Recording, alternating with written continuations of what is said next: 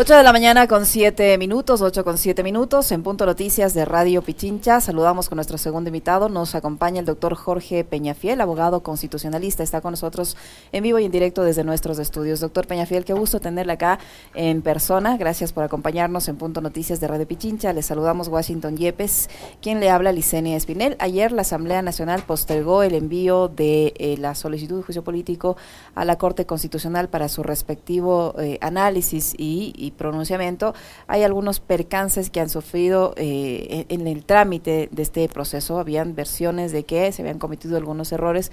¿Cómo mira usted eh, esta confusión que se ha generado? ¿Son o no son errores?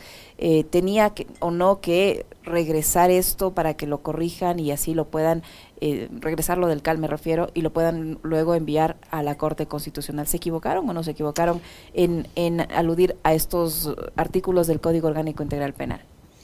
Bueno, en principio hay que mencionar que la solicitud de, acusación eh, política del presidente de la República estuvo eh, plagada de algunos errores, digamos, de forma y errores que tienen eh, condiciones, digamos, jurídicas que no eran exactamente las que debían haber sido ingresadas. No obstante, estos errores iniciales, en mi opinión, eran errores de forma de forma. Sin duda, que no cambiaban el fondo del asunto. La Corte Constitucional tiene la plena facultad para poderlas enmendar y, solucionar y no causar un efecto que sea peor todavía, que era el, de enmendar un error que terminaba cambiando, digamos, la dinámica propia del juicio político. Eh, lo que hizo la Asamblea Nacional ayer, para mí, en mi opinión, es otra vez otro error.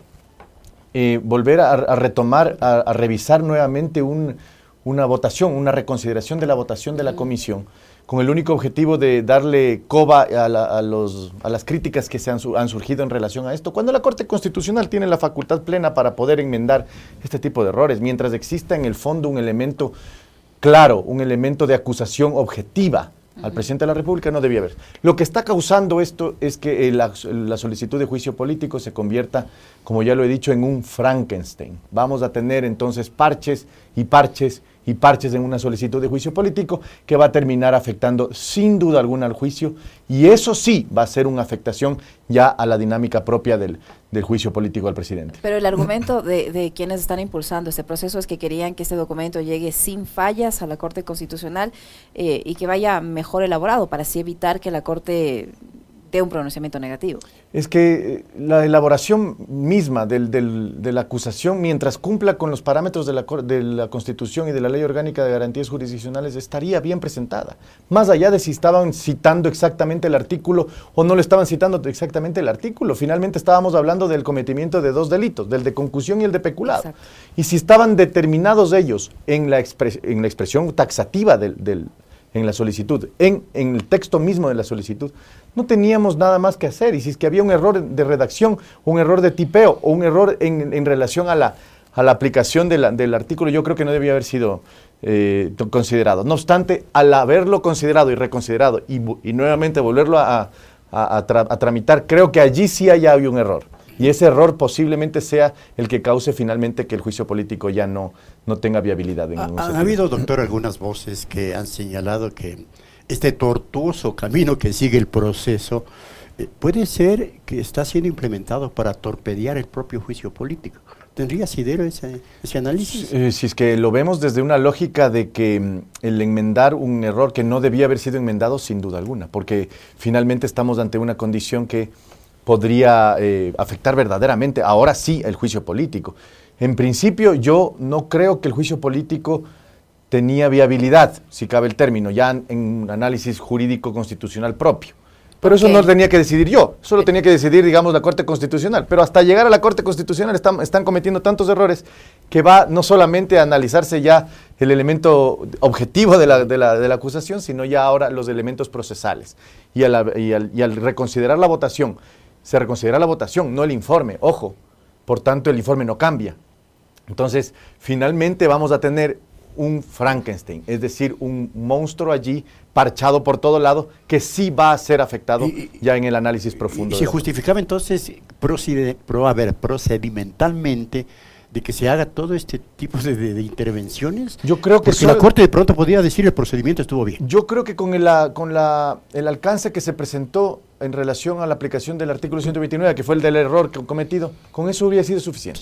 Y se enviaba simplemente así. Claro, la Corte tiene la obligación de subsanar los errores en, derecho, que era básicamente la redacción del artículo realmente, del, del propio artículo del Código Orgánico Integral Penal más no el fondo, porque si se está hablando de un delito de concusión y si se está hablando de un delito de peculado. Que esté probado o no, ya tendrá, o, que considere los elementos de la Constitución, ya lo tendrá que ver la, Corte Constitucional. Pero hasta ese momento creo que hay mucho, muchos errores que se cometen ya en el procedimiento que sí van a afectar, sin duda alguna. Yo creo que el juicio político, en base a estas condiciones, como las estamos viendo el día de hoy, si se mantienen en presentarlo como está, está muerto.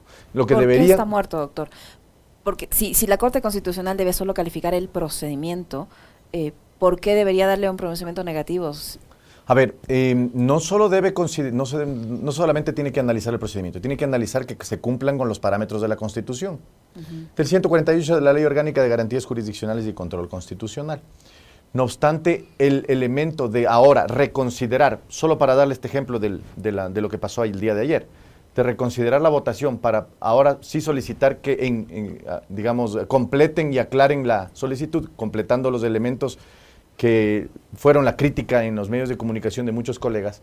Creo que al hacer esta reconsideración, habiendo ya aprobado la iniciación, el envío del juicio político a la Corte, ese sí es un error. Que va, puede costar caro. va a afectar sin duda alguna el tema la solicitud de juicio político y en general al juicio político. Porque ya estamos hablando de que, eh, estamos hablando de que no, ante, ante la no, no imposición de un recurso o de cualquier elemento que pudiera hacer revertir el proceso de envío a la comisión, la comisión de oficio hace una reconsideración de la votación. Eso quiere decir que la propia comisión está aceptando que hubo un error en su propia actuación. Y eso puede ser considerado por la Corte. y claro que sí. Claro que sí, porque, va a haber dos la, Corte, ¿qué le va a decir ahí? O sea, si, si, la Corte no puede pronunciarse sobre eh, las competencias estrictas de la Asamblea Nacional, la Comisión sabrá cómo, sabrá cómo trabaja. Claro. Lo que pasa es que la Comisión no, es, un órgano administrativo de la, de la Asamblea Nacional y los órganos administrativos actúan a través de actos o hechos administrativos. Y esto es un evidente hecho administrativo, dentro de un procedimiento administrativo. Es decir, que también hay que cuidar la seguridad jurídica propia de este procedimiento que es además un derecho de los acusadores y también del acusado. O sea, si esto fuera un litigio común, privado, la primera excepción es que está eh, inválido el proceso y es nulo. ¿Por qué? Porque no se siguió el procedimiento legal. Más todavía si estamos hablando, en este caso, de derecho público, en donde solo se hace lo que se dice la ley. ¿Y por qué es tan difícil armar todo esto? No es eh, difícil. Eh, pero al parecer es tan difícil que no lo logran. Tienen una unidad de, de, análisis Tienen una unidad de análisis legislativo, pero no lo logran. Asesores, asambleístas que son abogados, etcétera, O sea, sí hay aquí una, yo creo, eh, creo que hay una condición de mucha ingenuidad y de, tal vez de de sobredimensionar eh, sus propias capacidades, ¿no? Un poco tal vez sobreconfiarse, no lo sé. Pero no es difícil. Esto es una demanda, esto es una denuncia formal que debe ser probada con los, elementos gráficos y los elementos objetivos que constan en la Constitución y en la ley. Esto lo podría hacer un abogado constitucionalista o no, de cualquier tipo, que pues, litigando, sabiendo litigar, podría probarlo, podría hacerlo. Ahora, lo que estoy viendo es que aquí, hay, como es un elemento político, sin duda alguna, podría haber alguna, eh, digamos, intervención en algún sentido en este, en este tema, ¿no? Ahora, estamos hablando entonces, como es un elemento político, es un juicio político, la decisión de la Corte también puede ser política.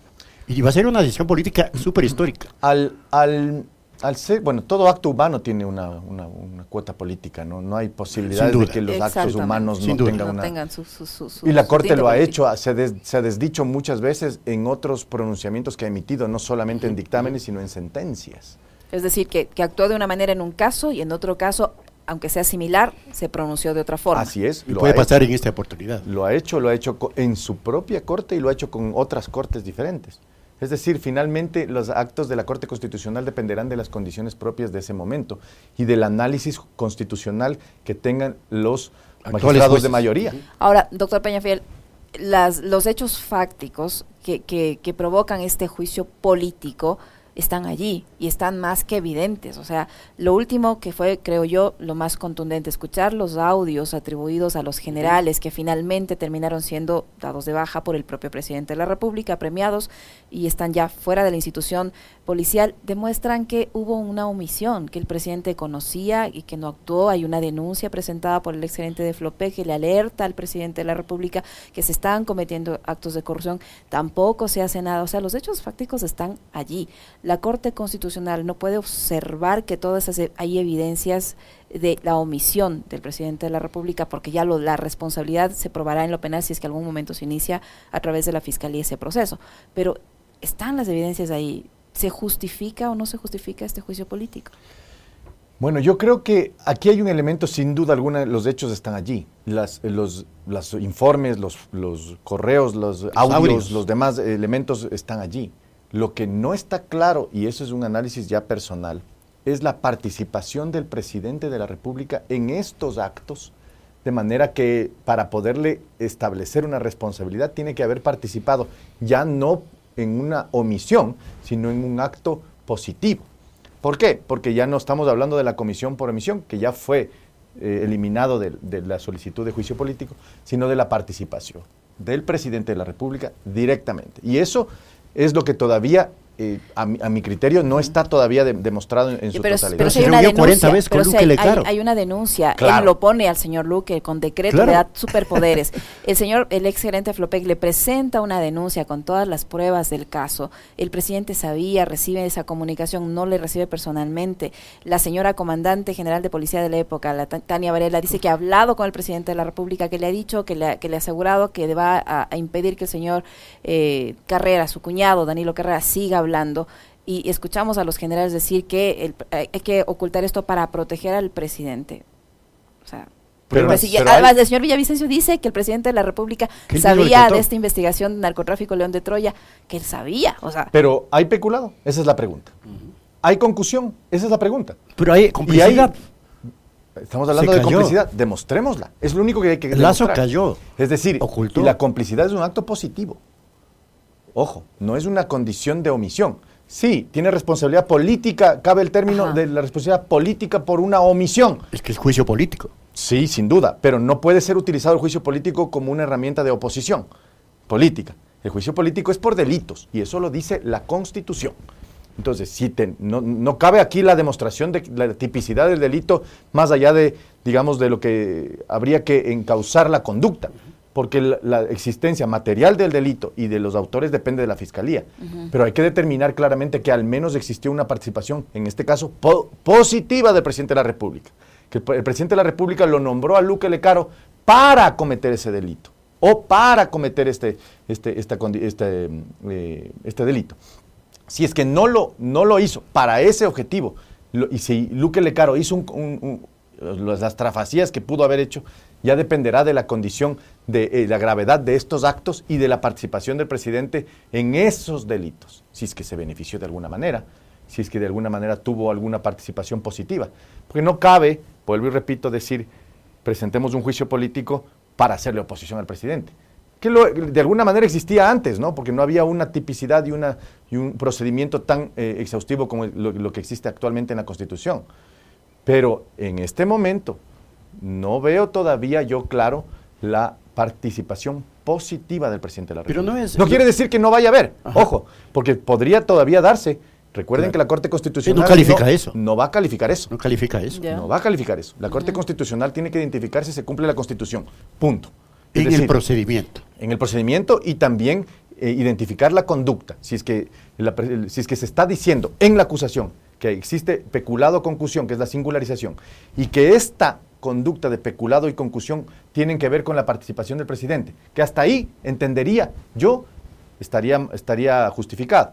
Lo que no, está no estaría justificado todavía es si esa conducta constituye o no una participación positiva, un nexo causal, como dicen los penalistas, con la eh, con el cometimiento del delito. Pero no, es omisión que el presidente se haya reunido 40 veces con Duque Lecaro a conocimiento de que se estaban cometiendo irregularidades, porque evidentemente, ya inclusive desde la Secretaría Anticorrupción había ya señales de que en las empresas públicas existían irregularidades. El presidente debía haber conocido, porque de lo contrario implicaría Debía- que el país, debía el presidente conocido. no sabe absolutamente nada de lo que le hacen. De hecho, en el Debía informe, haber conocido. de hecho, en el Debía. informe el, el secretario Claro, anticorrupción lo dice, lo dice. lo dice, Debía haber conocido. lo conocía. Esa es la pregunta. Pero si lo dice el Ya, propio ah, secretario Lo dice, ah, bueno, habrá que llevarlo y que lo diga. En el juicio político, en la sustanciación de la prueba. Ajá. Eso ya, ya constituye, la, digamos, el ejercicio que es un procedimiento práctico previo al juicio, juicio, ¿no? Claro, que es la Ya. comisión de fiscalización. Tiene que sustanciar el proceso y además permitirle al presidente de la República también el debido proceso y, y el derecho, a la defensa. El Ahora, derecho a la defensa. doc- doctor Peñafiel, en caso de que, en el hipotético de que la Corte Constitucional dé, dé viabilidad a este, a este juicio político, se tramita ya en la Asamblea Nacional, ¿el presidente debe defenderse personalmente o como ha hecho, to- eh, como ha hecho en, to- en ocasiones delegados. anteriores enviando delegados? Ahí, Puede ¿cómo hacerlo funciona? a través de alguien. ¿Sí puede? Evidente, claro que sí. Puede Pues sería hacerlo. tremendo, eventualmente. O se sea, es un juicio político, ¿no? Eh, y, el, y el, y aquí es lo que se mide verdaderamente también entre los elementos, digamos, fácticos de juicio, es, el, es la condición política del presidente y la, el liderazgo propio del presidente, ¿no? Allí es cuando se mide, digamos, ya a, a nivel eh, político cuán, cuánto vale el presidente de la República en la Asamblea y cuánto puede influir dentro de los eh, criterios de los juzgadores, que van a ser los asambleístas finalmente, ¿no? Ahora vamos al otro Porque, escenario. porque hay casos, perdóname, Gochito, ya, ya, ya hay, ya hay antecedentes, ¿no? Que en casos considerados graves, como lo que ocurrió eh, con los Pandora Papers, el presidente no acudió a defenderse, a aclarar, explicar lo que tenga que explicar y a, y a- y a- y a dar las aclaraciones del caso si es que no tenía nada que ver. Finalmente no fue. Ha ido a entregar leyes, pero cuando tiene que defenderse, el presidente no asiste. Bueno, el presidente no asiste en muchas cosas, ¿no? Sí. Bueno, El presidente de la República. estado ausente finalmente dos años. Envía, envía, y yo lo he dicho siempre como una crítica ya personal, eh, estos, estos, estas cadenas nacionales de tres minutos, de cinco minutos, en donde no terminan de informar nada y más bien dicho demuestran una desesperación del presidente para impulsar alguna narrativa, son errores que finalmente le están pasando mucha factura, ¿no? El presidente de la República es un- el líder nacional del, del- del Ecuador, tiene que estar cerca de su gente. Y ese es un elemento que finalmente lo ha teni- no lo ha tenido este presidente y más bien dicho se ha encerrado en un espacio muy pequeño en donde él finalmente es el único que, que, domina ese espacio y que se encuentra cómodo, pero no, no lo es hacia la sociedad.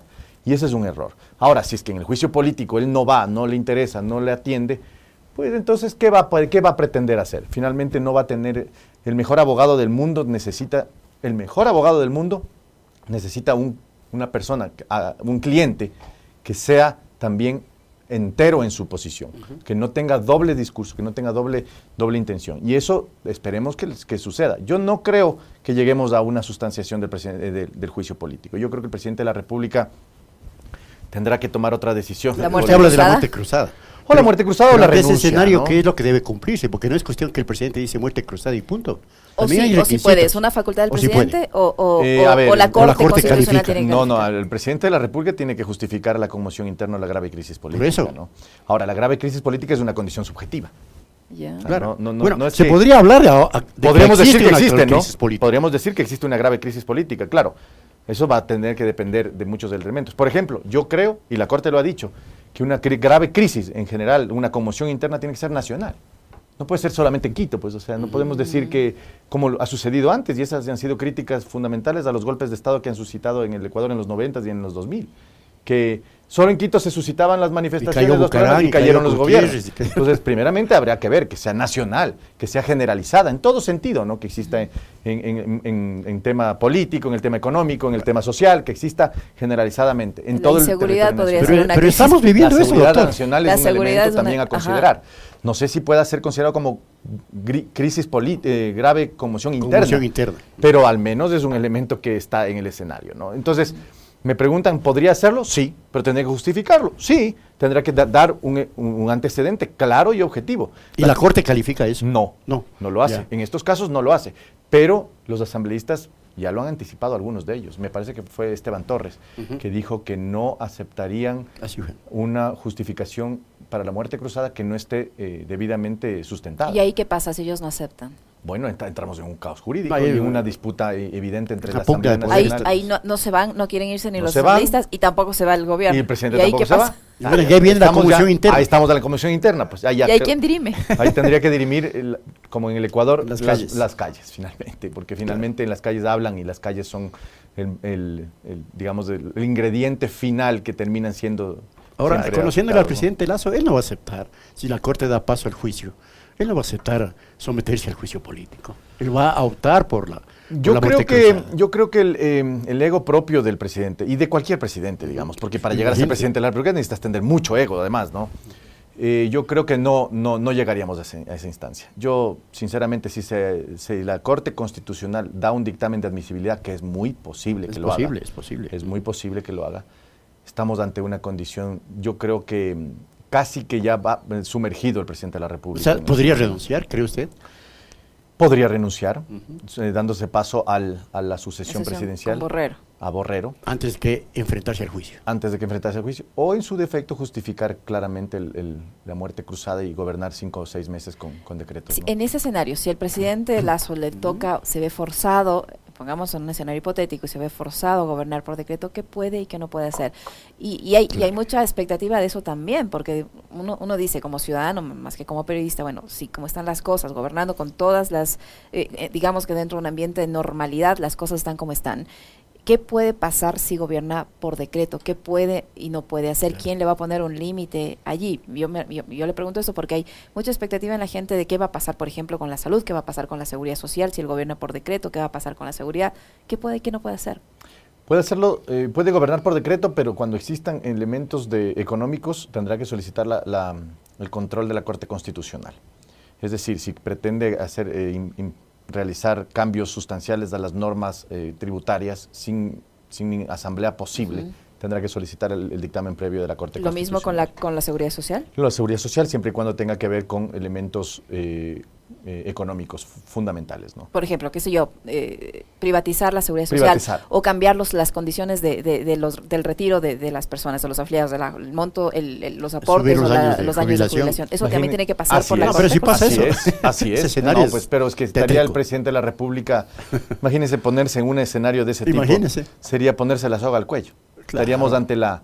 Eh, ahí está Francia, ¿no? ah, claro. Pero está el y- ejemplo. no, y además es el, es el hecho de que estaríamos aceptando nuestra propia, nuestra propia condición paupérrima de- del gobierno, ¿no? Es decir, que la Corte Constitucional termine gobernando eh, por, por incapacidad, primero porque no habría asamblea y segundo por incapacidad del presidente de la República. Sería catastrófico, digamos, para la, la realidad política nacional. ¿no?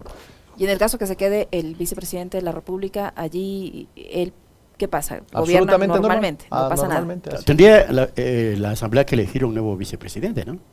¿O Eh, claro, no, a ver, el vicepresidente sí. no, Asume la asume el presidente de la República, el vicepresidente lo, lo- de, de la terna enviada por el presidente tendría que elegir Nombrar el nuevo. vicepresidente. Ah, no sube el presidente de la Asamblea No Nacional. sube el A la presidente de la vicepresidencia, la no.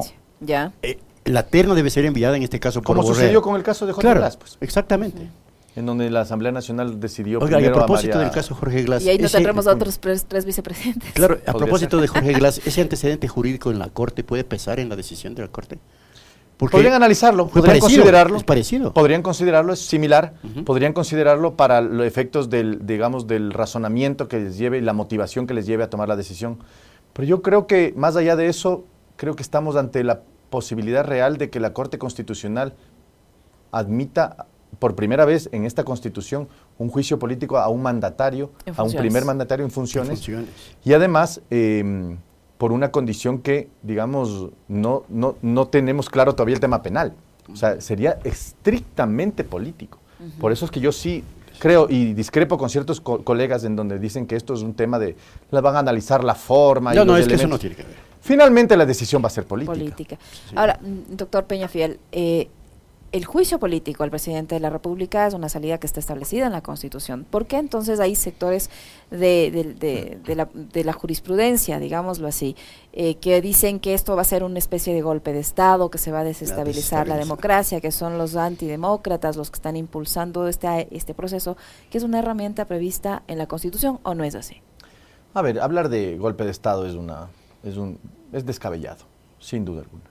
No, no existe posibilidades de que aplicando la Constitución para una, una solución, una válvula de la crisis política, se hable de que existe un golpe de Estado contrariando la Constitución. El primer requisito para hablar de un golpe de Estado es que no esté considerado en la Constitución.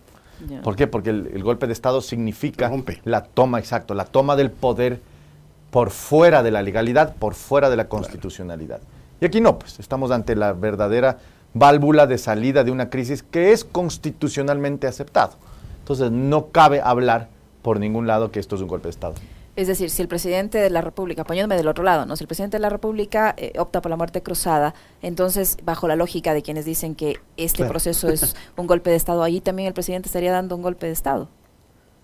O sea, digo solo bajo la lógica de quienes ahora Sí, promueven que esto, sea, ¿no? porque claro, además también es una herramienta está- constitucional. claro, resulta, claro, y hablaban de que incluso el, el- el solicitarle la renuncia al presidente o hacerle la muerte cruzada al presidente era el eh, impulsarle al, al- al presidente de Saquicela que sea el presidente de la República, como, lo sucede, como sucedió con Alarcón hace más de 20 sí, años. También habían esos. Esos son ya eh, exageraciones. Yo Pero- creo pero- que no vamos por ese Es que, lado. doctor, se llega a la lado. barbaridad, como lo que dijo el señor Cuesta, Rafael Cuesta, de que la oposición desestabilizadora inclusive provoca, provoca atentados con explosivos en los medios de comunicación. Eso es una acusación, ¿no? Eh, pero- pero eso es tremendo. tendría que, ten- Que probarlo. Yo creo que, lo que no dijo. cabe, no solamente por ser un- un- una persona pública, ¿no? Sino que nadie puede acusar a nadie, sin duda alguna, de que han cometido este tipo. Son actos realmente terroríficos, Imagínese. bárbaros, que no solamente han, susci- han suscitado en el, en el lado del- del- de los medios de comunicación que son pro gobierno, digamos, sino también en los otros medios de comunicación. O sea, estamos ante una condición que es transversal y eso hay que atacarlo en la médula, no hay que eh, acusarse mutuamente de este tema. Yo creo que es ligero, por decirlo menos, de ese tipo de... Irresponsable, irresponsable, desde mi punto de vista. Muchísimas gracias, doctor Peñafiel. Ha sido un gusto tenerle acá en nuestros estudios explicándonos estos vaivenes del proceso de juicio político en contra del presidente camino de la diseño. República. Le molestaremos nuevamente para ver cu- en qué, en qué, cuál va a ser el desenlace de esto que se está convirtiendo de a poquito ya en una telenovela. Muchísimas gracias, doctor. A ustedes muchísimas gracias siempre, un placer. Hasta una próxima. El doctor Jorge Peñafiel, abogado constitucionalista que ha estado en Punto Noticias, primera emisión, 8 con 34 minutos. Una pausa, enseguida regresamos.